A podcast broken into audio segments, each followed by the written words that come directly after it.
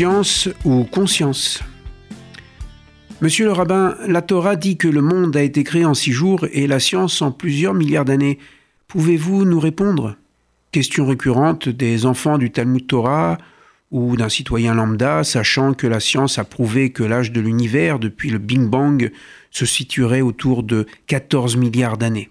Disons-le d'emblée, la lecture de la Torah ne doit pas s'entendre comme si on lisait un ouvrage universitaire ou scientifique. Hormis les fondamentalistes des trois monothéismes, qui malheureusement influencent quelques âmes crédules, parfois de façon agressive, comme certains lobbies américains, et qui incluent dans ces six jours les dinosaures et les fossiles, ces six jours constituent aux yeux de nos plus grands commentateurs d'hier et d'aujourd'hui une manière de parler et d'écrire. D'abord, que signifie yom, jour? Désigne-t-il le jour par rapport à la nuit ou la journée complète?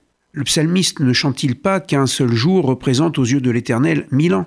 Et, comment comprendre la création du soleil et de la lune le quatrième jour, alors que la terre, déjà existante, produit des végétaux le troisième jour? Bref, ce récit ne peut se lire dans la cohérence évolutionniste. En fait, l'objet de ce premier chapitre de la Torah n'est pas d'offrir une cosmologie incontournable, mais de poser un acte de foi, de émouna, à l'orée de la révélation biblique.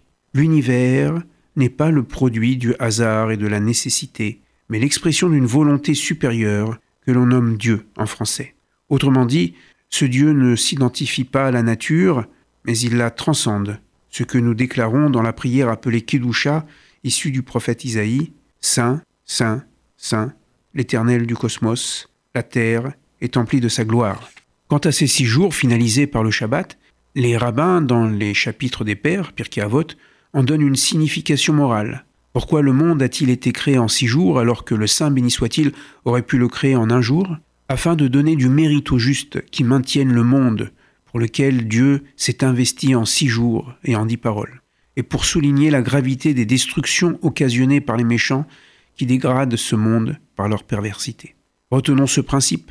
La Bible n'est pas un livre de science, mais de conscience. La science tente de comprendre le fonctionnement de l'univers, l'infiniment grand, l'infiniment petit, la vie, les forces. En d'autres termes, elle veut nous éclairer sur le vrai et le faux. La Torah, tout autrement, veut nous informer sur le bien et le mal, c'est-à-dire sur une éthique, et donc sur nos responsabilités humaines. Contrairement à l'approche positiviste du XIXe siècle, qui voulait opposer science et foi, le judaïsme, dans sa dimension religieuse, ne perçoit nulle contradiction entre l'homme du laboratoire et l'homme de l'oratoire.